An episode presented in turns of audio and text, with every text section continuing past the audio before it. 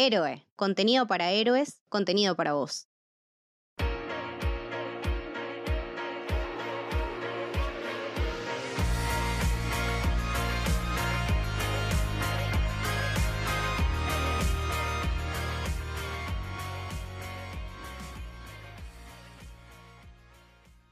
Bienvenidos, bienvenidas, bienvenidas al Camino del Héroe. Yo soy Camito y hoy me acompaña Tommy Ruiz. Hola Tommy. ¿Qué tal Camito? ¿Cómo estás? ¿Todo bien? Bien, todo bien, muy contenta. Eh, gracias por venir. Hoy vamos a hablar de la que para mí es una de las series más importantes, si no la más importante de la televisión. No quiero decir Breaking Bad, quien te conoce, pero hoy vamos a pero hablar. Casi.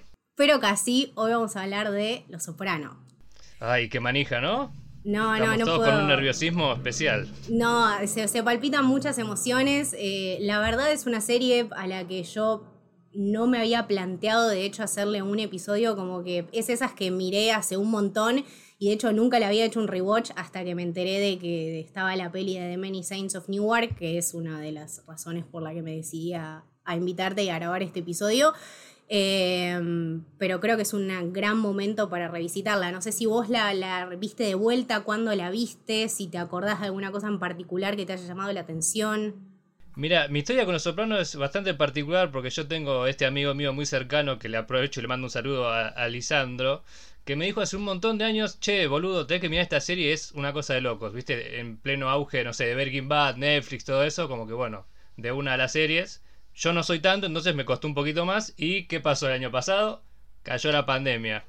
Y como mucha gente lo hizo, yo descubrí Los Sopranos el año pasado. El año Y pasado. fue un viaje, fue un viaje total, o sea, me, vi, uno, me acuerdo que eran las 10 de la noche y creo que me vi 5 hasta las 5 de la mañana. No, no, es, eh, creo que esa es la experiencia de la persona común. O sea, quise ver uno y terminé viendo cinco. Eh, a, a mí, yo recuerdo, de hecho, la angustia, porque yo la agarré en más o menos cuando estaba terminando. De hecho, me vi los últimos capítulos antes que los primeros, porque fue tipo, terminó 2007. Entonces, como que nada, yo me metí ahí de lleno y miré esa, esos últimos pedacitos de la temporada, porque aparte de esa temporada, esa última temporada está dividida en dos, un quilombo, pero me encantó. Y después más, más adelante, cuando ya había terminado, cuando teníamos más acceso, porque quizá la gente que nos escucha, algunos son muy chicos, pero antes no se podía consumir la serie como la consumimos ahora. Que Y, me- y menos las de HBO, porque era menos- como lo premium de lo premium, o sea, inalcanzable. Menos la de HBO, ¿no? Porque encima ni siquiera teníamos tanto acceso a HBO. O sea, era como si tenías una casa full, full privilegiada y tenías tipo ese cable y ese canal en particular. Eh, pero antes tenías que esperar los episodios semanalmente. O sea, la angustia de los dos años de, de entre temporada y temporada, eso siempre es lo mismo. Pero la angustia real de tener que esperar episodio a episodio, semana a semana, agradezco que no la viví completamente con Los Soprano porque no, no sé cómo hubiese soportado esto, pero... Y la verdad un- que la verdad que en ese sentido estamos bastante curtidos ya nosotros de como poder, bueno, adelantarlo y ver 2, 3, 4, 5 los que haya de la temporada ya terminada, porque lo es como decís vos, con Game of Thrones pasó que no sé, en algún momento alguien la descubre y se ve 6 hasta que sale las 7, bueno, tenés un tiempito. Pero sí, como que verla de una es eh, creo que el viaje el viaje que hay que realizar. Es que sí, porque aparte, Los Soprano siento que es literalmente la historia más allá de, de toda una familia, de, de toda una sociedad, ¿no? Y, lo importante que eran las historias sociales eh, a lo largo de las series que estaban más o menos al mismo tiempo. Teníamos, por ejemplo, The Wire, que para mí es una de las más importantes a nivel eh, cultural y social y televisivo. Eh, que fue realmente muy, muy impactante. La gente la seguía y se enganchó. Aparte, me parece que era un poco más accesible que todo lo, de, que todo lo demás. eh, entonces, como que podías empatizar un poco más y estaba muy, muy buena. Eh, Lost, no sé si vos, vos la estabas viendo ahora, ¿no? Estoy viendo ahora los, sí, así que, eh, o sea, se darán cuenta los que escuchan del otro lado que no estoy muy actualizado con las series. En algún momento, no sé, veré The Walking Dead, algo así.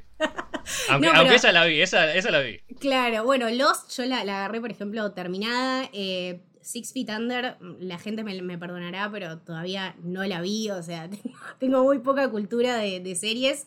Eh, 24 también, así, series muy largas, eh, viste, llenas de cosas, y la gente se enganchaba y era como, bueno, ese día sentarnos todos en la mesa o donde sea a ver esa serie. Y Los Soprano creo que es eso, ¿no? Un poco que es una la vida de, una familia a lo largo de los años. Sí, y además un poco la precursora también de todo este fenómeno de, no sé, las grandes temporadas, eh, el gran número de temporadas, porque son, son muchas, este... Es como que si vos te lo planteás hoy por hoy y decís seis temporadas de 13 capítulos y la última 21, es como, bueno, está bien, ofrecernos algo nuevo, ¿viste? Pero en su momento había mucho de los que son de 20 minutos, mucha sitcom que, empezaba. Eh, no sé, un tiempo atrás venían de, Twin Peaks, que yo esa sí la vi, la recomiendo a todo el mundo que puedo todo el tiempo. Eh, y es como que, bueno, marcó como un precedente. Eh, y eso es, me parece que es innegable.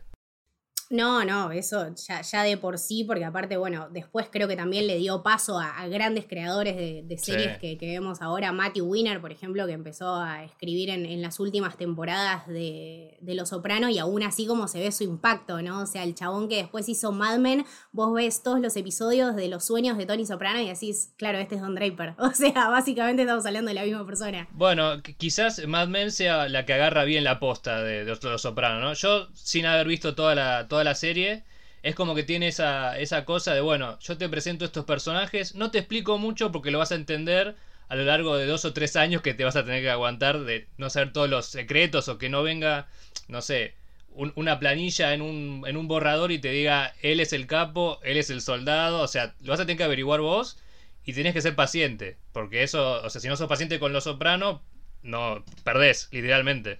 Sí, sí, no, y te perdés un montón de detalles y, te perdés también lo, grandioso de la historia y cómo va creciendo. Y además que estábamos medio acostumbrados a consumir todas historias de mafiosos en versión película, ¿no? O sea, tenemos un montón de películas desde los 70 más o menos hasta los finales de los 90 eh, de mafiosos que están buenísimas, pero que te llevan nada, dos horas, tres horas como mucho. Eh, tenemos, bueno, El Padrino, que fue como una gran, gran influencia.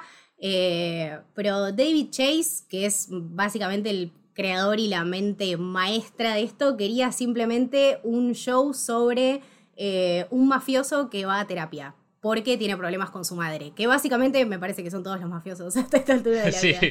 Para ser mafioso tenés que problemar con tu vieja. Si no, no, es imposible. Si no, no podés unirte al club. No, no. Eh, pero me parece, me parece importantísima la manera en la que él elige contar la historia, ¿no? Los cortes que hay entre temporada y temporada, eh, los cambios que van sufriendo los personajes. Em, esta manera de tener siempre presente mucho eh, el tema de que Tony es ¿Es un psicópata o no es un psicópata? O sea, no te lo deja ver hasta el último minuto. Eh, tenemos un momento donde, un montón de momentos donde empatizás con él. Entonces, a lo largo de las seis temporadas estás literalmente eh, deseando que un mafioso se salga con la suya. Entonces, me parece que llevarnos durante seis años de la mano, eh, seis, siete años, es un recorrido intachable. No sé ahora vos cómo te sentís con esto de la peli que viene de Many Saints. Bueno, con la peli estoy emocionado por un lado, porque lógicamente me agarró como de lleno, pero tengo un miedo muy grande también porque no soy muy afín de esto de continuar historias después de cierto tiempo que terminaron. Entonces es como que me da cierta... Es como curiosidad, pero de, presentir que algo puede no salir tan bien, a pesar de que Chase, como decías vos recién, este, es el que está detrás de la peli también. O sea, no es que es un, un ejecutivo de HBO que se llama Jimmy, que dijeron, bueno, hacete la película de la, precuela de Los Sopranos. Así que, esa, o sea, estoy ahí, estoy en una nebulosa. Eh, quiero verla de una vez y que ya, que ya pase el momento. Claro, poder sacar tus propias conclusiones. Sí, sí. A mí, la verdad, me interesa muchísimo como la historia que quieren contar, que es básicamente la de Dicky Moltisanti, el papá de Chris Moltisanti. Eh, porque siempre se lo nombra, ¿no? En la serie como, bueno, un badass total, un chabón que no se comía eh, ninguna, que iba al frente, que hacía lo que tenía que hacer, y cómo eso lo influencia a Tony. Y me parece que la adquisición de Michael Gandolfini como el pequeño Tony Soprano es una cosa... Me puso la piel de gallina, o sea... Eso es, eso es terrible. Me impactó. Es súper llamativo, el chaboncito es igual, o sea ya que por sí que haya sido actor, viste, es como muy fuerte, ¿no? Yo creo que si, había la chance de esto en algún momento o una continuación, no sé, no podías no tenerlo. Porque si hubiese crecido, no sé, diferente, bueno, está bien, se olvida. Pero teniéndolo ahí es como una joya que la tenés que usar, viejo. La tenés que usar. La tenés que usar y aparte el chabón tiene que estar a la altura, ¿no? O sea, recuerdo entrevistas de, David Chase en las que el chabón dijo, no, sí, yo lo, lo aproché a, Michael Gandolfini con, con, esta idea y el chabón dijo, no, o sea, no, no quiero. Y lo tuve que perseguir y perseguir y perseguir hasta que el chabón aceptó porque también era ponerse todo este peso de la historia de su padre y que es un personaje icónico en, en la televisión. Eh, en sus hombros, pero no sé, la, manera en que se mueve y la manera en que habla y esa manera de arrastrar las frases eh, y bueno, el, parecido físico es realmente impactante. Y quiero destacar que por fin el señor Chase consiguió a Ray Liotta, que lo viene persiguiendo desde el 99, que se subió a un tren y viajó tres horas para convencerlo de que sea Ralphie. El chabón le dijo que no, y ahora sí. Entonces, bueno, lo, quiero ver en, en este papel que hace de. Nada, como de cierto consejero carcelario que anda ahí. Eh, sí, como de, los grosos, digamos. Claro. Va a estar bueno. Aparte, siempre ver a Ray Liotta en, estos mambos es como. Eh, no sé, o sea, no puedes tener, no sé, a De Niro, no puedes tener a Pacino. Está Ray Liotta como para darte una mano. Exactamente. sellos de, calidad. Y volviendo un poco a lo, que decías recién, me parece que eh, la entidad de Tony Soprano va como mucho más allá de los que hayamos consumido, no la serie. Es como. O sea, nosotros tenemos muy claro la, la presencia de un barra brava y el chabón es un barra brava de los 90 y todo el mundo más o menos conoce quién es Tony Soprano solamente por, no, por de oído, ¿viste? Incluso mucha gente piensa que el personaje de Los Simpsons está inspirado en Tony Soprano. Totalmente. O sea, es, es, una cosa de locos. Porque, eh, eso te marca, viste, la, la, pauta de que es una serie que va más allá de todo lo estipulado en su momento y que, bueno, va a seguir siendo así. Y trasciende, sí, sí, trasciende todo, todo lo contextual y bueno, esperemos que, la peli realmente esté a la altura. Yo, nada, soy, soy esas personas sumamente optimistas que nunca te va a decir que no lo hagas, eh, así que bueno, espero que sea lo mejor, espero estar muy contenta, la verdad le, puse todas las fichas y no sé, espero que no me decepcione, por favor, David Chase, si estás escuchando esto, que seguramente sí, eh, por favor, ten esto en cuenta, gracias. Eh, pero para, abarcar un poco esta historia y para ir un poco más centrada en lo que es Lo Soprano, eh, quería preguntarte a vos por qué te parece que Lo Soprano triunfa y que está tan buena. O sea, ¿qué es lo que a vos te hizo seguir en esta serie y no dejarle de decir, wow, no puedo creer que estoy viendo esto? Y me parece que lo, que te presenta el primer capítulo sobre todo es esta visión diferente del mafioso a ver, es muy difícil explicarlo, pero vos te imaginas un mafioso y te imaginas a, Tony Montana, a Scarface. Y cuando me presentan a un tipo que tiene depresión, que tiene problemas con la madre, que pelea constantemente con esto de ser el responsable de que toda una familia mafiosa eh, siga andando, que no, que no, la, que no se quede, me parece súper interesante y por supuesto que los viajes que te hace dar eh, en ese primer capítulo directamente entre che, pero este es un hijo de puta, o che, mirá, este es un capo, o bueno, capaz que no tanto ninguna de las dos posturas, es como algo que te atrapa no te suelta. Sí, sí, exactamente. Yo, o sea, es real. Cuando, cuando la vi dije, bueno, va a ser una película, una película, una serie dramática, supongo que algún momento de, comedia tendrá, pero me encontré con algo que, que lo mezcla mucho mejor de lo que yo hubiese creído que se podía. Exactamente. Y eso es como, bueno, ya está, me tenés, David, Sí, no, no, creo que, creo que todo radica en, el poder de la escritura, ¿no? Y de cómo van contando la historia y estos momentos justamente que decís donde se mezcla el drama y la comedia, hay momentos que ni siquiera son graciosos y que uno se ríe porque simplemente es como la situación, tipo, ¿qué haces? Eh, para mí lo, que se destaca a, grandes rasgos es, como siempre digo, la, la visión totalmente, y como decías vos también, la visión totalmente terrenal eh, de un mafioso, ¿no? Ya tomarlo desde este punto de vista no es un mafioso que, no sé, es conocido en todo el mundo o que tiene un gran renombre o que se organiza, que se ocupa de grandes organizaciones y que arma grandes descalabros, es simplemente un chabón de Nueva Jersey, o sea, ya estar localizado en Nueva Jersey como que te deja ver que no es un show como cualquiera. Y creo que la intro tiene muchísimo que ver en esto, ¿no? Siempre es la misma, siempre es larga, nunca la cortan, nunca no está. O sea, siempre te deja ver que este chabón es un tipo de familia que vive muy alejado de una realidad muy glamurosa o lo que sea, pero sí que se tiene que hacer cargo de su familia. y que creo que es algo que de alguna manera nos atraviesa a todos en el plano terrenal, o sea, nos encontramos teniendo no los mismos problemas, porque yo por lo menos no tuve que matar a nadie nunca, pero... Ah, no, ¿Estás segura? Lo por, ahora, por lo menos. Lo puedo discutir con un abogado presente. eh, pero todas estas reflexiones que él va haciendo a lo largo de su vida, ¿no? Este hombre que supuestamente lo tiene todo para ser feliz y que aún así no lo es y que siempre se suma a nuevas preocupaciones, eh, todas estas preguntas que él se hace, sobre todo en los momentos más eh, impactantes de su vida, ¿no? ¿Quién soy yo? ¿A dónde voy? Todas estas visitas a, la psicóloga, que ya después vamos a hablar de Dr. Melfi, que tengo un par de cosas para decir. Eh, pero lo, que más destaco de, Tony siempre es una frase que me quedó de él cuando estaba como recuperado de ese ataque, de, ese tiro que le había pegado a Uncle June. Y bueno, que hace todo un camino de redención y que él se cree curado y que se cree un fucking Buda. Eh, que dice, Every day is a gift. Does it have to be a pair of socks? Como si está buenísimo que, que yo viva y que sobreviví y todo eso. Ahora, ¿me tengo que conformar con esto?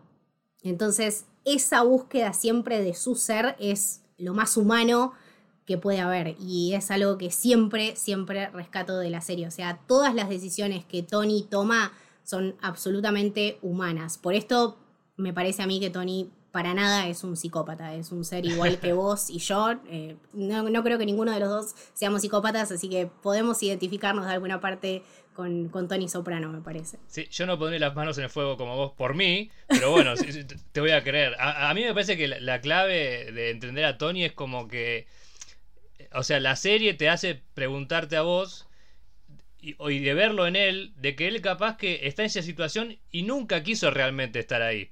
Entonces como que bueno, la situación lo llevó y fue y no pudo salir y de repente está como en la cúspide de lo más grosso del, del bajo mundo criminal lo que decías vos de la presentación, totalmente lejos del glamour, cosa que eso me parece es, importantísimo porque lo baja a tierra 100% y una de las imágenes de la presentación es en un basural.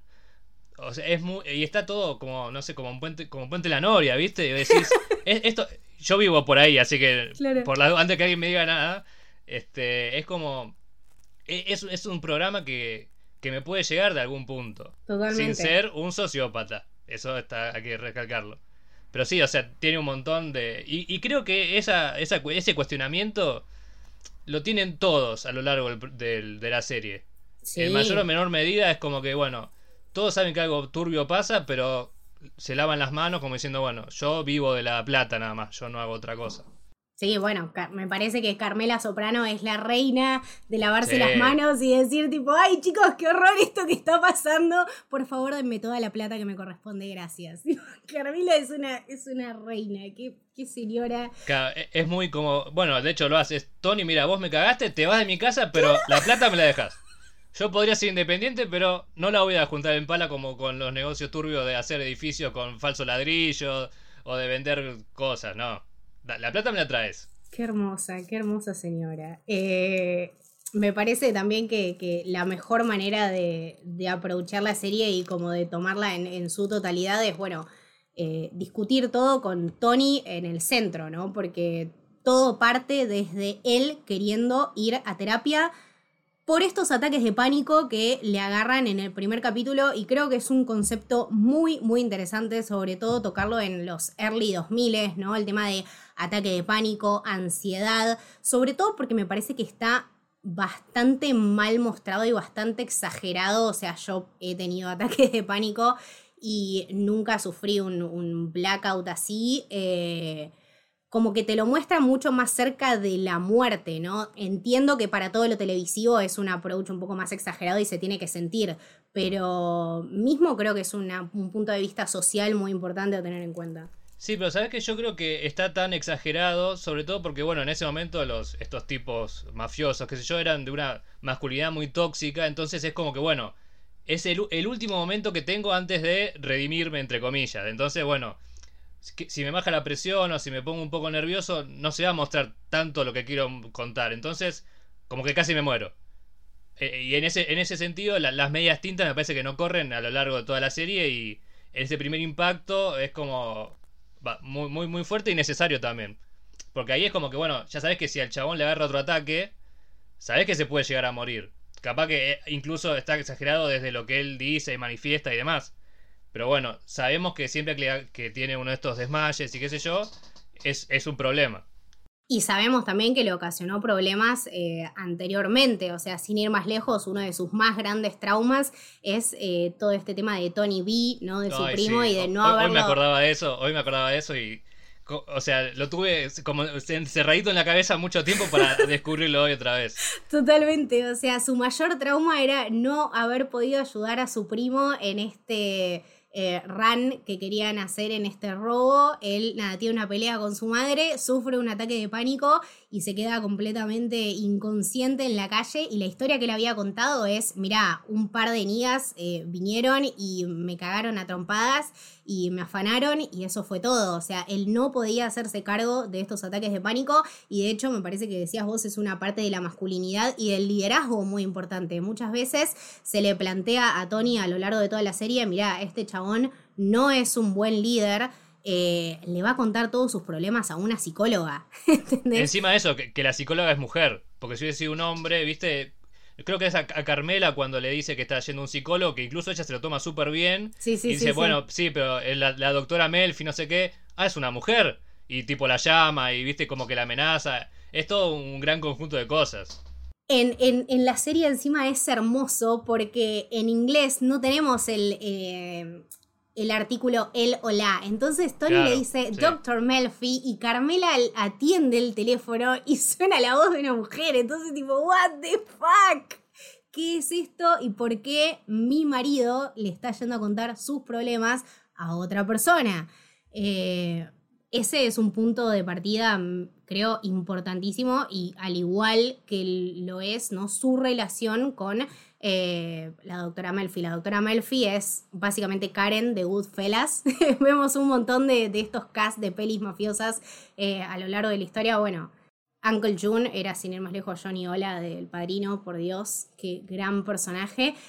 No puedo seguir ranteando de, de los parecidos y de los casts porque no voy a terminar nunca, pero mm, ¿Qué te parece la, relación esta que ellos entablan, ¿no? Esta relación de, bueno, paciente, doctora, cómo se comporta ella con él. Eh, yo siento que ni siquiera, o sea, que quiso buscar una, solución temporal a su problema y terminó yendo muy into deep, ¿no? Es como una terapia bastante abrasiva. Sí, sí, eh, a ver, es, complicado de, de, poner en palabras sin tener, sin tener conocimientos, digamos, de psicología y demás.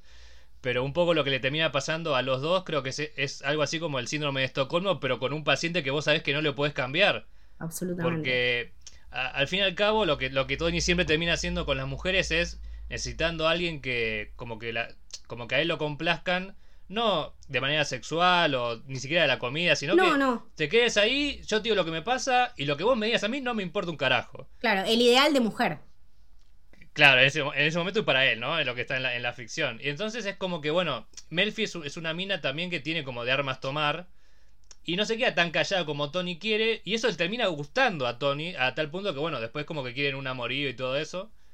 Pero es como que ahí se encuentra al, otro gran eh, espectro de poder, digamos, ¿no? En, la habitación ahí. Y, eso. ese intercambio le funciona muy bien a Tony en un momento. Siempre es por momentos, ¿viste? Nunca funciona del todo. O, capaz que nunca funciona de nada, ¿no? Claro, bueno, de hecho, eh, escuché el otro día un análisis muy, muy interesante que decía, em, no sé, un estudio de no, hace no sé cuántos años que básicamente decía que a los psicópatas o a los criminales no hay que llevarlos a terapia porque terminan entendiendo y haciendo el razonamiento de por qué son así, entonces de ahí son mejores criminales y son mejores psicópatas, que me parece que es básicamente lo que le pasa un poco a Tony y también con lo que la doctora Melfi recalcula y dice, ah, ok, bueno, eh, ya en este momento cuando esta persona está mejorando, cuando Tony particularmente está mejorando y se da cuenta que no me necesita, eh, me va a dejar, y todo ese rush y toda esa adrenalina que ella obtenía de estas sesiones eh, no la va a tener. Entonces, en el momento en el que se dejan de ver, que me parece que es al final de la primera temporada, eh, es muy interesante porque aparte a ella te la, te la muestran yendo a terapia también. Entonces, es este intercambio que ella tiene todo el tiempo con su psicólogo eh, y cómo el psicólogo todo el tiempo el profesional, pues no sé si es psicólogo, psiquiatra o lo que sea. Eh, Peter Bogdanovich. Claro, exactamente. Otro que le mandamos un saludo. Otro que le mandamos un saludo. le pregunta todo el tiempo y hace estas asociaciones a ella misma escapando a sus problemas a través de Tony y ella siempre los vuelve a enfocar en Tony. Eh, entonces, como decías vos, es este síndrome de Estocolmo entre doctor, entre paciente y, profesional que la verdad creo que no se termina nunca. Eh, es esta relación tóxica que, no sé, es la primera mujer que le presta atención y realmente lo escucha y el chabón está absolutamente fascinado, pero además lo invoca a, a meterse en todos sus problemas personales, sobre todo en todo lo que ocupa a la madre, que me parece que las, dos temporadas, las primeras dos temporadas, que es donde está Livia, eh, son increíbles. O sea, la mina tiene una presencia, no, no, no, no puedo, o sea, no puedo imaginar una madre más eh, tana que Livia Soprano, no se me viene a la cabeza. Exactamente, aparte es como decís, bueno, no puede ser la vieja esta que está haciendo esto, es constantemente, es capítulo tras capítulo una señora que no para de, mandar, de mandárselas y no tiene ningún o sea, no tiene la idea mínima de parar. Es como, bueno, siempre ponemos a, la madre, a la abuela jodida, esto es por 10. Y, no sé, evidentemente es así, qué sé yo, es como muy raro. A, mí me gustaba algo, antes, para cerrar lo de, lo de Delphi, y ahora volvemos de vuelta a, Lidia, Livia, que a mí me gustaba mucho ver esa transformación que ella también tuvo, que siempre terminaba contestando como Tony, ¿no? Siempre era, a medida que pasan las, no sé, sus sesiones con su terapeuta, es como más agresiva y empieza a darle al alcohol y es como como una Tony mujer, ¿viste? En otro ámbito y eso me parece como ese un, sistema de no sé, camuflaje, no sé cómo decirlo que es muy interesante también. Pero lo, lo de Lidia es eh, de otro mundo, de otro mundo. Sí, pero totalmente la, la, doctora Murphy escondiéndose en estos, eh, nada, en estos modismos de Tony y también tomando su forma, ¿no? Son como esta manera de acaparar sus propios sentimientos. Eh, pero sí, Livia Soprano, qué mujer. De hecho, espero que Vera Farmiga esté a la altura. Vi una escena donde. Mm. No sé, no me digas eso, no me hagas eso, no sé. Yo, yo quiero, yo quiero, yo le creo. Eh, pero nada, el, personaje de Livia Soprano, la verdad que es totalmente insuperable. Encima, toda esta estrategia que, que arma con Uncle June. Uncle June, otro pedazo de, mierda. O sea, toda la familia de Tony es inservible, boludo, y no quiere a nadie, o sea, a su hijo lo odia, su hija es una insoportable, me parece que Meadow es el personaje más insoportable de Los Soprano que puede existir, no la puedo soportar. Eh, Carmela es una mujer, qué sé yo, que siempre hace la vista gorda, pero siempre quiere obtener todo. Eh, me parece que Tony y su familia son bastante disfuncionales. Sí, sí, es una, es una gran eh, es una gran familia disfuncional que funciona bien dentro de sus parámetros de no funcionar en ningún otro contexto. O sea, a, pesar de que por momentos, qué sé yo, algunos tienen mayor o menor importancia, es como que al fin y al cabo, es lo que te decía antes, todos saben que algo malo hay, detrás y no les importa y van a ir hasta el final de las consecuencias. Y el Uncle June es un forro que no, no, tiene comparación. Lo que lo he puteado ese hombre. O sea, no sé si, me llegó a escuchar o qué, pero lo que lo puteé. Que creo que hace, no sé, más de 20 años que le, que le viene doliendo el oído de lo que la gente lo ha puteado. Qué actorazo. Porque aparte de eso, sobre todo, son actores de puta madre, entonces lo compras al toque. Es eso. el chabón tiene una, una, expresión, viste, una cara de como, sí, ya que yo me la sé toda, y es como, viejo, tranquilízate porque me meto en la pantalla y te mato, ¿viste? Y cada trompada, boludo, sí, sí, totalmente. Eh, no, creo que su familia no funciona de ninguna manera. AJ me parece la persona más tarada del universo. Eh, la verdad, una desgracia de hijo. No sé cómo quizá tendremos un insight más... Eh, extremo y quizá veamos alguna eh, similitud entre el pequeño Tony ahora con la peli y AJ, pero no me parece. Siento que Tony está discontento todo el tiempo con el pedazo de tarado que es su hijo. De hecho, eh, lo nombra mucho en terapia, ¿no? Este resentimiento que tiene ante el chabón no laburando, no haciendo nada, sabe que no lo puede hacer parte de esta mafia. Entonces, me parece que él toma como familia a, bueno, su crew de personas, de seres, de hombres, porque son todos hombres, que son básicamente los guachines de Tony, ¿no? O sea, Silvio, que es, por Dios, mi persona. No, no sé, estoy entre Silvio y Tony y Polly, mis personas favoritas. Eh, voy a decir Polly porque Polly es Polly. Porque tiene grandes patillas, nada más. Por ese peinado increíble y por todas sus expresiones, pero Silvio me parece que es un apoyo totalmente incondicional, me parece que es la persona a la que Tony recurre todo el tiempo, que siempre es el chabón que la tiene toda clara. Eh, que en realidad de alguna manera creo que era el más apropiado y el más suitable como para poner a cargo de la familia. Sí, ni hablar. Pero estaba Tony, entonces bueno, como que el chabón asume su responsabilidad y simplemente es un conciliere de, de Tony. Bueno, pero viste que siempre dicen que hace, que hace falta tener un buen número 2 en ese sentido.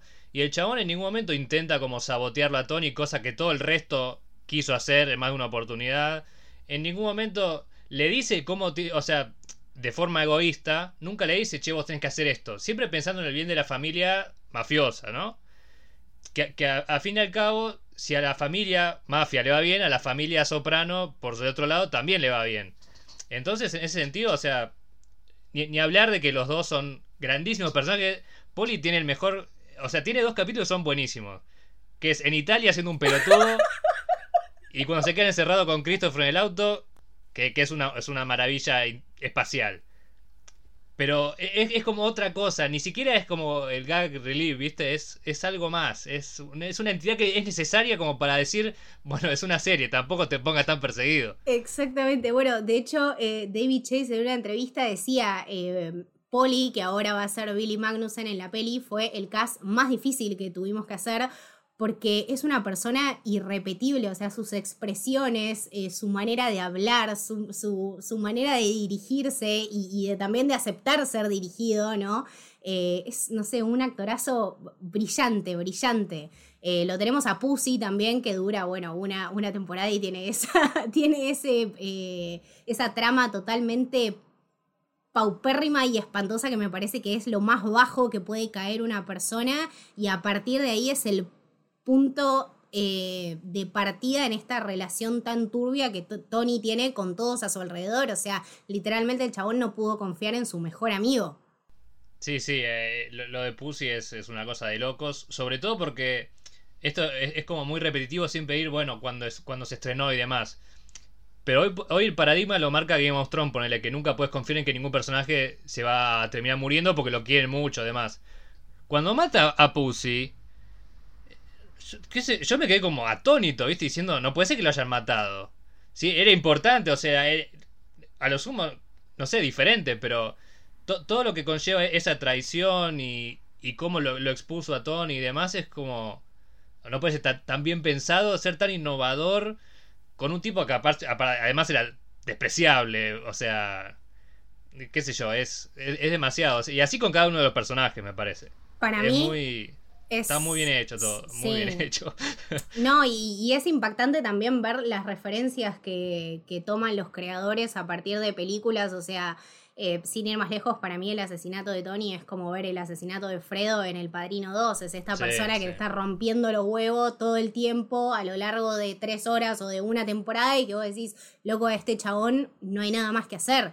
Eh, es una decisión es una decisión que se tenía que tomar pero aparte la difícil decisión eh, la relación entre ellos que eran como hermanos, el tema de que lo matan en un barco, a Fredo también lo matan en un botecito. Eh, es Aparte la típica de anda a dormir con los peces, ¿viste? Es, eso, es reinventar el cine clásico y hacerlo algo absolutamente consumible en cualquier formato, que te puede salir muy bien o te puede salir muy mal, porque si lo haces mal también es una cagada. Em, y después de la muerte de Pussy, me parece que Tony en lo que más se centra es en Christopher, ¿no? En hacerlo, bueno, parte, realmente parte de la familia, porque Christopher a lo largo de la primera temporada como que está bastante inseguro de si tiene que estar adentro de esta cosa nostra o no. Él siempre tuvo esta cosa con el cine, que le hubiese encantado hacer cine y ser director, y él escribía guiones, y era, en realidad no ser director, ser guionista, porque a él lo que más le gustaba era escribir. Em, Y tiene este punto en la primera temporada donde ve su nombre en el diario y dice, ah, ok, soy una persona importante porque me nombraron en el diario porque maté a un chabón. O sea, eh, su manera de hacer un clic en las cosas, ¿no? Y cuando se acerca a Tony al final de la primera temporada y le dice, mira, loco, yo la verdad no sé si quiero hacer esto, tengo un contacto que me pueda ofrecer eh, contratos con pelis que la verdad están buenísimos. Y Tony que lo corta y lo agarra del cuello y le dice, loco, ¿qué te pasa? O sea, vos estás acá, ¿entendés? No te podés ir a ningún lado, vos quién sos. Y a partir... Claro, está, bien que seas un soldado, ¿viste? Pero vos vas a seguir creciendo, vas a estar acá conmigo porque encima esta relación de que no, que no son primos ni tíos, pero se dicen igual. Y es como así, o sea, es lo que decíamos antes, que los tipos nacen en estos parámetros y es muy difícil que salgan de ahí. Por eso lo de ella y es como el caso uno en un millón. Tipo, vos no sos apto para nada y se ve que estás conforme con no ser apto para nada. Totalmente. En ese sentido me parece muy honesto de él, pero lo de Christopher es como, o sea, no te puedes no sentir apenado, ¿viste? Porque decís, este tipo tenía un futuro mal, bien, distinto a estar ahí con esos hijos de puta eh, en un bar de strippers a un, un martes a las 10 de la mañana. Totalmente. Eh, creo que también el tema de ser o no funcional en este tipo de organizaciones y comparándolo con el caso de AJ, viene de todo un tema más generacional, ¿no? Como esta ruptura entre las generaciones anteriores y la paternidad y el concepto de la atención y estar atento a los deseos del otro. Eh, me parece que Tony no tuvo una opción de elegir, bueno, yo soy el jefe o no, como decías vos y AJ en este caso sí tiene la, oportunidad de ver esto y de consumir todo esto y decir, bueno, yo no soy apto o no me considero apto o realmente no es apto porque no lo es. Eh, y Tony simplemente aceptándolo. Entonces me parece que también el concepto de la paternidad y de cómo Tony se siente respecto a él y respecto a Christopher son cosas muy importantes, ¿no? Siento que a Christopher lo, lo siente más como un hijo que al mismo AJ y después cómo termina Christopher, ¿no? Porque es un final bastante complicado. Sí, el final es. El final de Christopher es tremendo. Pero bueno, en ese sentido, o sea, Tony le había avisado varias veces que no podía seguir en los caminos que él andaba, que como que no eran compatibles. O sea, estos caminos de la droga y la heroína y la heroína y salir, volver, salir, volver. Eh, el alcohol, creo que también era borracho. Era todo, era todo. Ya, aparte ya había tenido varios problemas antes, no es que era la primera vez, entonces bajo su manual de conducta, digamos, era algo esperable, pero cuando vos lo ves, y, tanto camino recorrido, digamos, con, el chaboncito cuando hacía, usaba camperas de deportes, y es como muy, muy, fuerte, ¿viste? No, no puedes hacer eso con, con la gente que queremos, a pesar de que sean despreciables, porque también son despreciables todos. ¿Vos no estás de acuerdo en que Tony haya matado a Christopher entonces? No es que esté de acuerdo o no, o sea, yo si soy Tony Soprano lo tengo que matar. Ah, bueno, listo, perfecto, listo, ya está. O sea, vos si hubiese sido Tony Soprano lo matabas, listo. Pero yo a Tommy Ruiz lo dejo vivo, pobrecito, tenía un futuro. Va, no, no tenía nada. Bueno, no, no, yo también lo dejo vivo, pero estamos hablando de Christopher, estamos hablando de esta persona que también me parece que todo esto de la adicción eh, es un tema, vuelvo a lo generacional, ¿no? Creo que lo, seguramente quizá en la peli lo, lo veamos a Tony con este eh, approach a posibles drogas o a la gente que te puede conseguir lo que quieras. Em, y siempre lo vemos a, Tony como un hombre de una voluntad muy fuerte. O sea, me parece que si Tony no quería tomar merca, te decía no quiero tomar merca. Si vos le pones. te hacía a vos no tomar merca. Claro, claro, hijo de puta. Pero me imagino, y de hecho lo vemos a Chris con una bolsa de merca ahí y no le puede decir que no. Entonces también creo que todo este consumismo y de él de quererse meter en la mente de un mafioso, creo que él también tenía como toda una idea de lo que era estar en la mafia y que consumía mucho de eso. Eh, es un chabón que creció viendo Scarface, entonces cómo no va a ser un falopero. o sea, básicamente sí. Y después toda esta relación turbia que tiene con Adriana, eh, esta relación súper tóxica, pero a la vez que era la única mina que lo aguantaba, le mató al perro, estaba tan en una que no se dio cuenta. Eh, y después Adriana cómo lo traiciona, ¿no? Me parece que este es el punto culmine en Christopher. Adriana es un gran, gran, gran personaje a lo largo de la historia. Está sumamente subvalorada para mí. Sí, hay como varios puntos clave a lo largo de las seis temporadas y esta tradición de Adriana es, es de esas cosas que vos decís, bueno, no, no, no va a pasar nunca porque o sea, es como Carmela. Vos no te imaginas que Carmela lo cague al otro en, en sentido de ir con el FBI o la policía.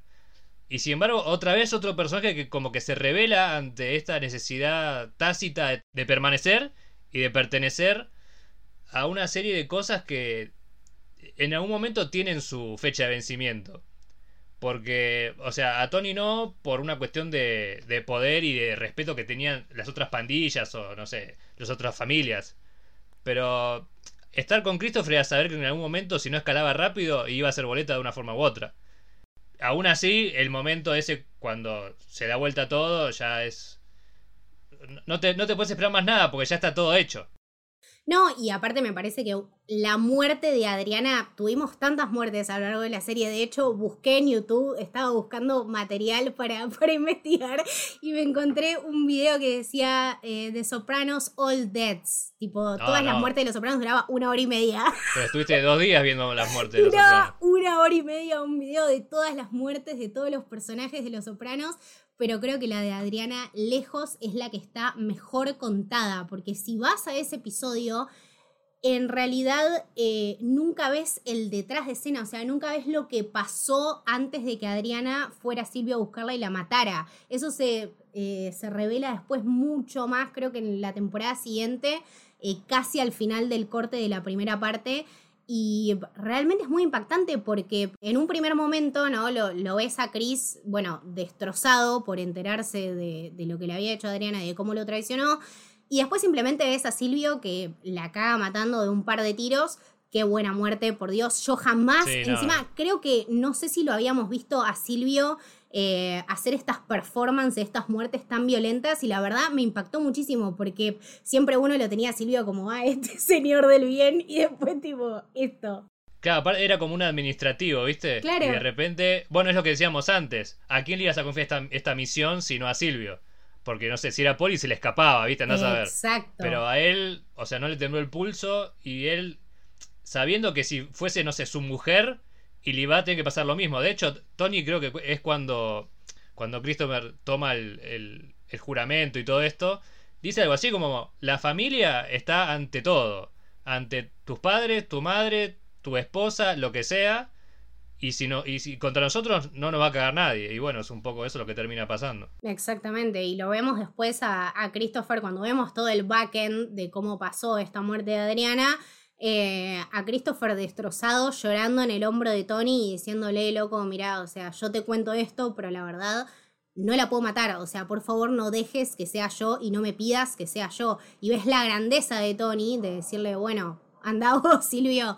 Sí. Eh, entonces vuelvo a esto de que Tony realmente siente una empatía y todo el tiempo está en contacto con los sentimientos del otro y para mí no es un psicópata para nada. De, de hecho, eh, lo ves que empatiza con cosas tan puras como son los animales, ¿no? Creo que las relaciones más decir, sí. las relaciones más lindas las tiene Tony con animales, eh, empezando por los patos en este primer capítulo donde, bueno, él ve toda este, esta maraña de patos ahí en su pileta y está emocionado y está contento y les da de comer y qué sé yo, y toda la asociación freudiana que después hace Melfi con los patos y su madre y el deseo de partir y qué sé yo y bla bla, está todo bien Melfi, pero Tony y los patos, ok, tipo, lo importante es Tony y los patos.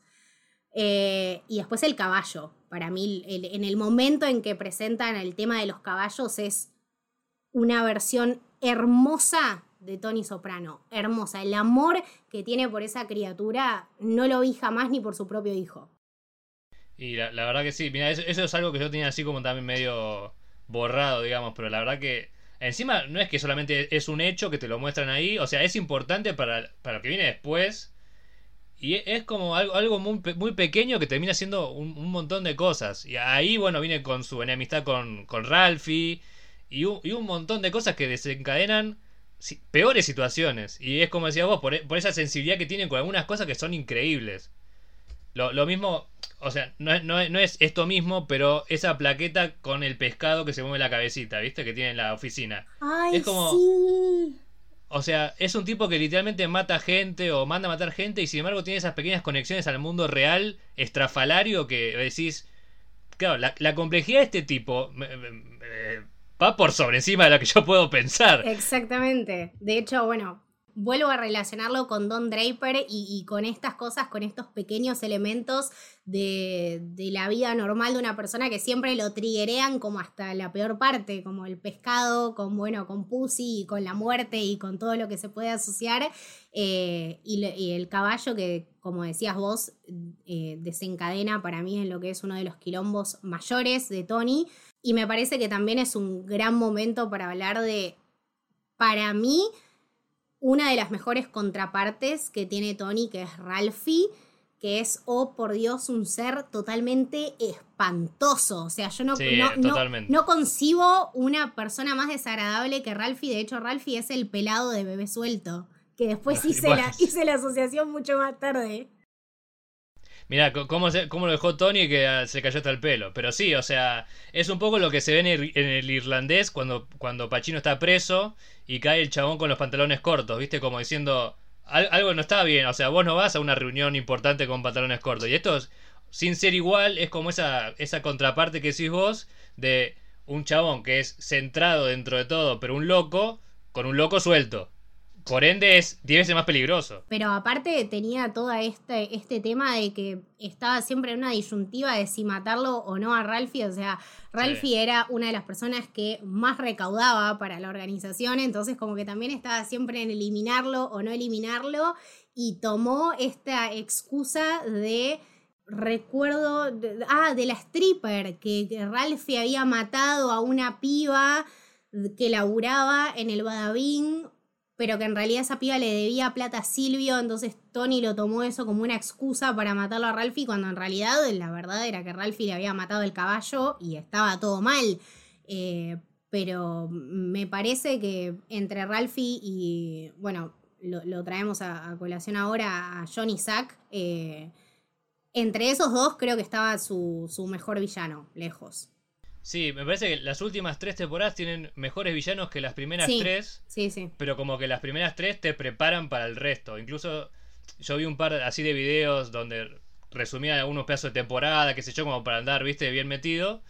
Y decían que, las y, comparto lógicamente, que la temporada 4 y 5 y un pedazo de la 3 es como, bueno, acá tenés todos los elementos posibles que pueden haber para después sostener lo que va a ser el final. Exactamente. Y, bueno, y eh, evidentemente es así. Pero lo, el, igual también el último, el de la temporada 6, uno que es canoso. Phil. Que sí, ese también es, un, es tremendo. O sea, ese lo, tienen que boletear por atrás porque iba a ser mierda todo Nueva York, o Nueva, York y Nueva Jersey. Nueva York y Nueva Jersey, exactamente. Pero aparte, Phil Leotardo, si te pones, si te pones a ver bien en detalle, a mí me parece que es una de las némesis de Tony que menos merecía su respeto. O sea, es un chabón que vino de la cárcel, está bien, cumplió toda su condena, pero es un tipo que se caga un poco en, todos los valores, ¿no? De hecho, lo, lo vemos como reaccionar muy, muy violentamente en un montón de ocasiones con, con Tony B. Eh, recuerdo cuando le rompen la cabeza a un chabón que simplemente le estaba diciendo tipo no estaciones ahí, el chabón se, se, vuelve loco y lo manda a matar y le rompen la cabeza con un palo de golf y lo matan. No lo matan, lo dejan tipo parapléjico aprox. Sí, sí. Em, me parece que es una de las némesis menos respetuosas y como más eh, boludas de Tony que realmente me sorprendió que sea como la ficha final eh, para ponerle un, no sé, un sello de expiración a, a, Tony y a su propia historia, ¿no? Sí, yo creo que en ese sentido, o sea, eligieron decir algo, bueno, algo más peligroso y volátil y no tan intelectualmente competente, si querés, como los anteriores. Es como para decir, bueno, a los grosos se lo comió en un pancho y a este, o sea, o sea no, no tiene chance, ¿viste? Claro. Claro, siendo, siendo muy. Capaz que no, capaz que se quedaron sin ideas y dijeron, bueno, va este que tiene peluquín. No, pero... pero... yo lo tomo más por el lado también de Phil Tardo siendo eh, una némesis de la old school. ¿Entendés? Como los mafiosos de la vieja escuela y Tony realmente entendiendo que esa era la persona con eh, la que tenía que lidiar. Eh, Nada, la verdad me sorprendió muchísimo la muerte de Johnny Sack. Yo, de hecho, le tengo muchísimo respeto a Johnny Sack. Es uno de los personajes que más respeto a lo largo de Los Sopranos. O sea, por Dios, el amor que le tenía a su señora, el amor que le tenía a su familia, eh, era el único que lo llevaba a Tony a negociar realmente y era el único que lo hacía a Tony repensar un montón de cosas. Me parece que su muerte es... Eh, súper desgarradora y cruel y pasa a lo largo de todo un episodio espantoso él en el hospital pasándola como el orto, cáncer, bueno, el cáncer siendo una real constante a lo largo de la serie, todos teniendo cáncer, tipo Uncle June que se tenía que hacer eh, la biopsia por el cáncer, Polly también, Johnny Sack que se muere de cáncer, eh, entonces como toda esta mierda comiéndolos por adentro. Y, mm, me parece que también eso tiene que ver muchísimo con Tony. Y si querés, eh, nos acercamos un poquito al final, ¿no? O sea, este tema de... Ay, ay, ay. ¿Qué es el final para vos? es, una, es uno de los finales más polémicos, ¿no? Si no es el final más polémico de la serie. O sea, la gente se acuerda del final de Lost, pero realmente hablemos del final de Los Soprano. El final de Los Soprano, mira, bueno, te voy a ser totalmente sincero. Yo al final lo vi dos veces, por supuesto cuando la, vi la serie completa, y ahí dije, a ver, primero que sincerarnos hay que decir como que hay dos grandes posturas que dicen que el final es o que lo cagan a tiros o que como que todo sigue más o menos parecido, hay otros que dicen como que es otra cosa, pero bueno, básicamente hay esas dos ramas. Lo veo por primera vez y digo, está sonando, eh, ¿cómo se llama? Eh, Journey, está sonando... Sí. Don't Stop Believing. Don't Stop Believing. El capítulo se llama American Made. Este. Pasó una temporada tremenda, llena de una cantidad de cosas donde. Y una, y una serie en general. Donde siempre había como pruebas para meterlos en cana. Y siempre te quedaban afuera, ¿viste? Nunca pasaba nada. Y, y te cortan hacia el negro. Después, encima, una, una escena que es. O sea, maneja el terror como, como pocas cosas, ¿eh? Porque ahí paniqueas con cualquiera que entra por la puerta, es una cosa de loco. Cortan a negro y yo digo, sabía que era polémico, porque había leído algunas cosas que era como que era así medio raro.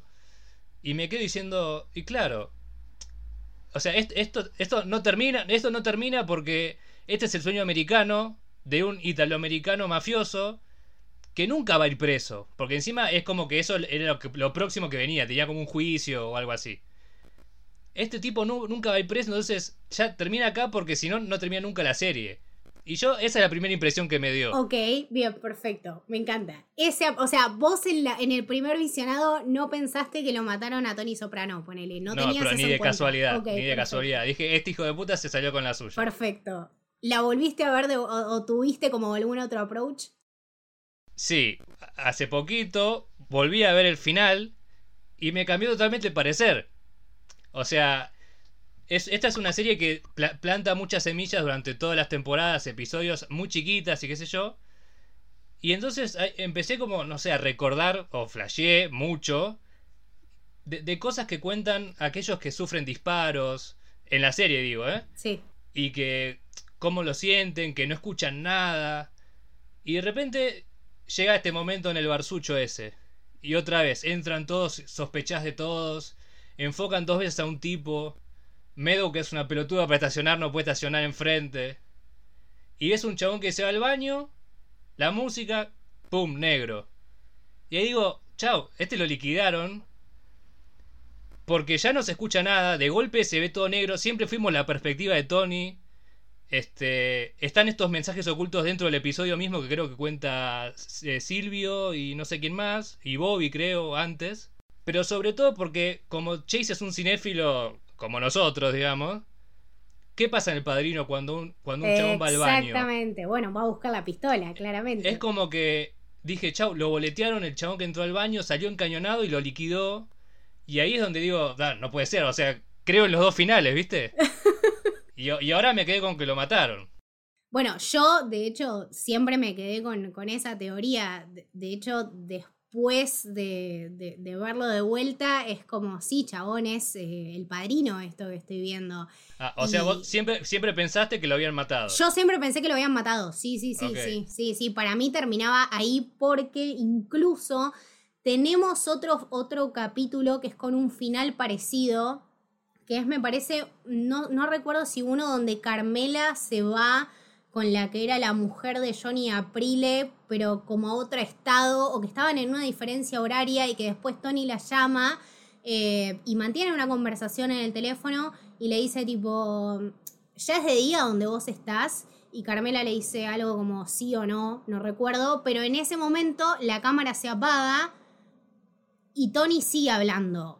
Pero en el final Tony no habla más y realmente creo que no tiene otra salida que, que lo maten. O sea, a ver, el final se podía resumir en tres maneras y lo decía David Chase eh, y Terence Wilter en su momento. Era o que Tony sea juzgado y vaya a la cárcel, o que Tony se muera, o que Tony se mate. Era como, esas eran las tres main lines que manejaban. Y me parece que en algún punto. No estaba la chance de que continúe, digamos, en, en pie su. Eh, lo de la mafia, no, no, no podía seguir igual. Es que no podía seguir. terminaba. Es que no podía seguir porque si no, después es un matete que no entendés nada. O sea, y, y esta me parece que es la manera más magistral de terminarlo. O sea, simplemente se terminó, simplemente no sabemos más nada de lo que le pasó a Tony. Recorrimos estos 6, 7 años a lo largo de su vida y después no nos puede contar más nada. ¿Por qué? Porque no hay más nada que contar en realidad. O sea, el chabón ya mató a Phil Leotardo, ya hizo todo el quilombo que podía hacer, ya dejó su familia más o menos hecha, lo vemos de hecho en las últimas dos temporadas como reconstruyendo esta relación con AJ, con Meadow, con Carmela. Em, vemos su voluntad de no cagarla a Carmela, vemos también que falla, pero bueno, por lo menos lo intentó. Eh, y me parece el final más grande para un personaje tan icónico, ¿no? O sea, a partir de acá es un adiós. No sé si es un adiós hasta pronto o si es un adiós, adiós. Simplemente es un adiós. O sea, es un final y punto. Los, los Simpsons predijeron el final de Los Soprano. Y de última, o sea, se lo merecía. Porque la verdad que en cualquier lugar real, y creo que es una serie bastante realista, alguien hubiese ido al baño y lo hubiese cagado a tiros a mí me gusta mucho cómo juega esto con, con que el espectador conozca las referencias del mismo lenguaje. Porque no sé, alguien que no vio el padrino dice, che, ¿qué pasa? O sea, se, se, terminó y no pasó nada. Y es muy evidente lo de ir al baño. Sobre todo porque él, eh, el propio David Chase, dice constantemente que es un fanático de ese cine. Hay referencias dentro de la, de la serie. Tenemos a Christopher, me parece que tenemos a Christopher, que es nuestro, nuestro fucking David Chase adentro de Los Sopranos. O sea, el chabón mamó todo esto para después desplegarlo todo en una serie. Es, me parece que es el final. No quiero decir el mejor final de todos, porque después de tal final de Mad Men, Matthew Winner, te amo. Eh, pero Puede ser el de Twin Peaks también. El, final de Twin Peaks también, sí, sí. Que me parece que hay un poquito Lynch robó, pero bueno. Bueno. Dejémoslo ahí. Ok, ok, perfecto. Eh, pero me parece que es, nada, ponerle un punto final a una historia sublime de la mejor manera en la que se podía tomar. O sea, no hay nadie que lo reemplace. No está Tony. También escuchaba mucho esto de David Chase, ¿no? De que la gente era muy hija de puta, que decía, bueno, a lo largo de 6, 7 años estuvieron eh, apostando por este chabón, estuvieron queriendo que le salga todo bien y después realmente me sorprendí de la cantidad de gente que lo quería ver muerto o que quería ver un final así. Tipo, no me parece digno para nada y yo estoy, totalmente de acuerdo. No, no podría imaginarme otro final que no sea este. Sí, sí, aparte, bueno, ya te digo, es como que iría en contra de la, naturaleza, o sea, y por más de que lo hayamos seguido tanto tiempo, en un punto querés que le vaya mal, porque, o sea, no sé, uno es bueno, digamos, ¿no? Y o sea, si, el, malo no tiene ningún castigo, ¿qué sentido tiene las cosas? Por más que sea ficción. O sea, a, a este punto nos sumerge lo que nos cuenta David Chase. Y ese es el punto más valorable, me parece, que uno puede encariñarse de una manera diferente con un personaje al que tanto no le gusta. Y, ni hablar de que fomentar, digamos, el debate de qué pasó en 10 segundos de, de, metraje es una cosa increíble. Que tenga 2007, 14 años, es una, es una barbaridad. O sea, no. Ese tipo de cosas a mí me, me llevan a otro lado, ¿viste? A como decir, bueno, la puta madre, esto, esto valió la pena. Yo no, no, no, conozco a nadie que no le guste, por ejemplo, el final. Sé que hay por ahí agazapados esperando que alguno pise el palito, pero yo no conozco ninguno. Conozco, conozco un par de personas que, no estuvieron de acuerdo, pero para mí no hay final más grandioso para una historia más grandiosa que, que Lo Soprano que sea esta. La verdad, para mí, eh, nada, Tony y, y, toda la familia Soprano en general y toda la crew es una cosa que me llevo por siempre, que me parece una manera icónica de hacer una serie en televisión y de contar una historia y de realmente verte identificado en esta persona, ¿no? Eh, retomando este análisis que yo había visto que se relacionaba mucho con la filosofía, decía, hay dos maneras de tomar esta historia, o sea, podés tomarla como el líder de una organización mafiosa a la que, al que las cosas no le salieron bien y como que te quedás con ese input, o podés quedarte mirándote a vos mismo en la pantalla en negro y decir, ah, bueno, soy esta persona. Eh, y creo que siempre, siempre me llevo, me llevo ese análisis, me llevo la empatía que tengo con Tony, eh, me llevo esta gran, gran historia y, por sobre todo, bueno, me llevo a Polly porque es mi personaje favorito. Eh, no sé si vos tenés algún personaje que quieras destacar, algún momento en particular que te haya quedado ahí picando. Y mirá, no sé si puntualmente, porque creo que la serie no funcionaría sin todo lo que tiene. O sea, me encantaría decirte que me encantó Tony B, porque bueno, Steve Buscemi es una cosa de loco. Por Dios, sí. Pero, o sea, no sé si. Yo creo que sacándole incluso los que no nos gusta, que puede ser minúsculo, y no funcionaría tan bien tampoco. Porque si algo no tiene cosas malas, lo bueno no se siente igual. Exactamente. Este, no, no sé, no, o sea, ¿es muy trillado decir que Tony Soprano es el mejor personaje que tiene? No, para nada, para nada. No, no, no. Me quedo con, con la parejita de Tony y Carmela. Son los que. O sea, no sé, los aprendí a querer. ¿viste? Y ahora puede sonar cualquier canción melosa que tengan por ahí. Es como. Ya está, o sea, no, es Tony Soprano y, Carmela random apellido, es Tony y Carmela. Eh, son ellos dos. No, no, claramente son, son personajes totalmente icónicos. Espero, por Dios, ojalá eh, que The Many Saints of Newark esté a la altura. Eh, la verdad, no sé, hay muchas, muchas expectativas, eh, muchas cosas que pueden salir mal. espero que todo salga bien. el cast promete un montón, está hecho, como vos decías, de la mano de David Chase. Eh, no quiero pensar, no, se me, no quiero que se me pase por la cabeza que David Chase necesitaba el dinero y dijo tipo, bueno chicos, eh, a mí me pone nervioso una entrevista que alguien, alguien me pasó, no, no develaré el nombre, y el tipo como que dice, bueno, ahora quiero hacer otra peli. Es como, por favor, señor, no lo diga. Por lo menos en, la, en, la, en la presentación de su nueva película. Es como un montón, ¿viste? Si llega yo quiero pensar, quiero pensar bien y que bueno, el hombre tiene sus dividendos positivos en la cuenta del banco. Espero que sea así, porque si no me voy a morir. Prefiero que me lleve, no sé, que me lleve Polia al medio de un bosque en busca de un checheno. O sea, es complicado. Por Dios, no. Pero, pero a ver, mis ganas son las mejores. Porque necesito. Es muy raro decir necesito ver más cuando algo te, te dejó tan lleno. No, yo el año pasado cuando la vi, no sé si necesitaba ver más. Ahora sí necesito ver más. Necesitamos ver más, más que nada, porque te cuentan otra historia, ¿no? Me parece que la historia de, de Dicky Moltisanti y realmente de Tony metiéndose en todo esto, eh, siento que merece ser contada. Eh, espero que, cumpla todas nuestras expectativas, espero que, sea lo que realmente esperamos. Y mm, nada, simplemente le deseo todo lo mejor y gracias a los sopranos por dejarme lejos la mejor serie que vi en mi vida. O sea, yo Breaking Bad te respeto mucho, más Men te amo, pero Lo Soprano es Lo Soprano, es la bola en la ingle. bueno, sí, la, verdad que sí. Yo tengo otras, ya lo dije otra vez, pero Twin Peaks es la 1, pero esta le pelea tranquilamente. Y siendo cosas tan, tan diferentes y por momentos no. La Soprano también tiene un momento súper onírico con todo lo de los sueños y demás, que ahí como que quedé recalculando como todo lo que me gusta junto, ¿viste? Vino, pasta y sueños. Es, Totalmente. Es, muy particular.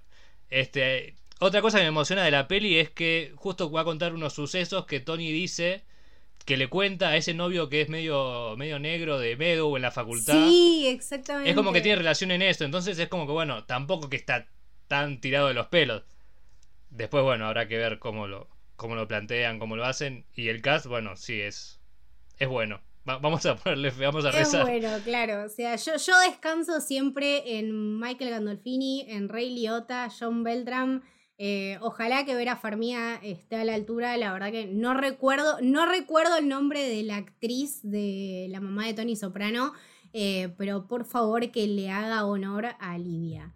Em, nada, creo que por acá terminamos nuestro análisis de Los Soprano. Muchas gracias, Tommy, por venir, por, por nada, por acompañarnos en, en este recorrido. ¿Dónde te podemos seguir? ¿Dónde te podemos escuchar? Pasanos tus redes para mí siempre es un placer participar con ustedes. Hace rato que no, estábamos en nada, nada juntos, sé que habían perdido mi teléfono, pero bueno, ahora se los paso otra vez. Este, a mí me pueden seguir en todos lados como Tomek Ruiz, Tomek con K, esto es Instagram, Twitter, Letterboxd, LinkedIn, si tienen algún trabajo remunerado por ahí. Y me pueden escuchar en los podcasts del lado G que hacemos. Siempre tenemos de la peli que sale en cartelera en la semana la nueva. También tengo mi sucucho de películas clásicas que tengo acá con la colega, uno muy lindo sobre Tarkovsky. Es verdad, hablamos que pueden ir a escucharlo incluso ahora mismo. Este, está rindiendo muy bien, quiero que sepas. Así que bueno, te agradezco por eso. Y bueno, creo que dije todo, no soy muy afín a, venderme, así que, qué sé yo, síganme por ahí, si me estoy presente. Gracias, Tommy, un placer. Eh, a mí, recuerden que me pueden seguir como Camito del Héroe, tanto en Instagram como en Twitter. Al podcast recuerden que lo pueden seguir como Camino Héroe en Twitter y Camino del Héroe en Instagram. A la productora que es la casa de este podcast y de muchos otros podcasts como también son Por el Largo Camino que es eh, dedicado a Doctor Who, Maravillosa Jugada que es sobre videojuegos, con Urbano Galáctico que es dedicado a Star Wars. Eh, tenemos un ciclo dentro de Camino del Héroe que se llama Camino del Samurai, donde recorren anime, que está buenísimo. Eh, lo pueden seguir como Sos Héroe tanto en Twitter como en Instagram y recuerden que por nada más que 200 pesos que son menos que una birra y unas papitas se pueden asociar al Club del Héroe en arroba sos héroe en Twitter tienen toda la data de cómo unirse, si no cualquier cosa nos mandan un mensaje y bueno, estamos muy ansiosos por The Many Saints of Newark, así que la esperamos. Esto fue El Camino del Héroe, espero que les haya gustado.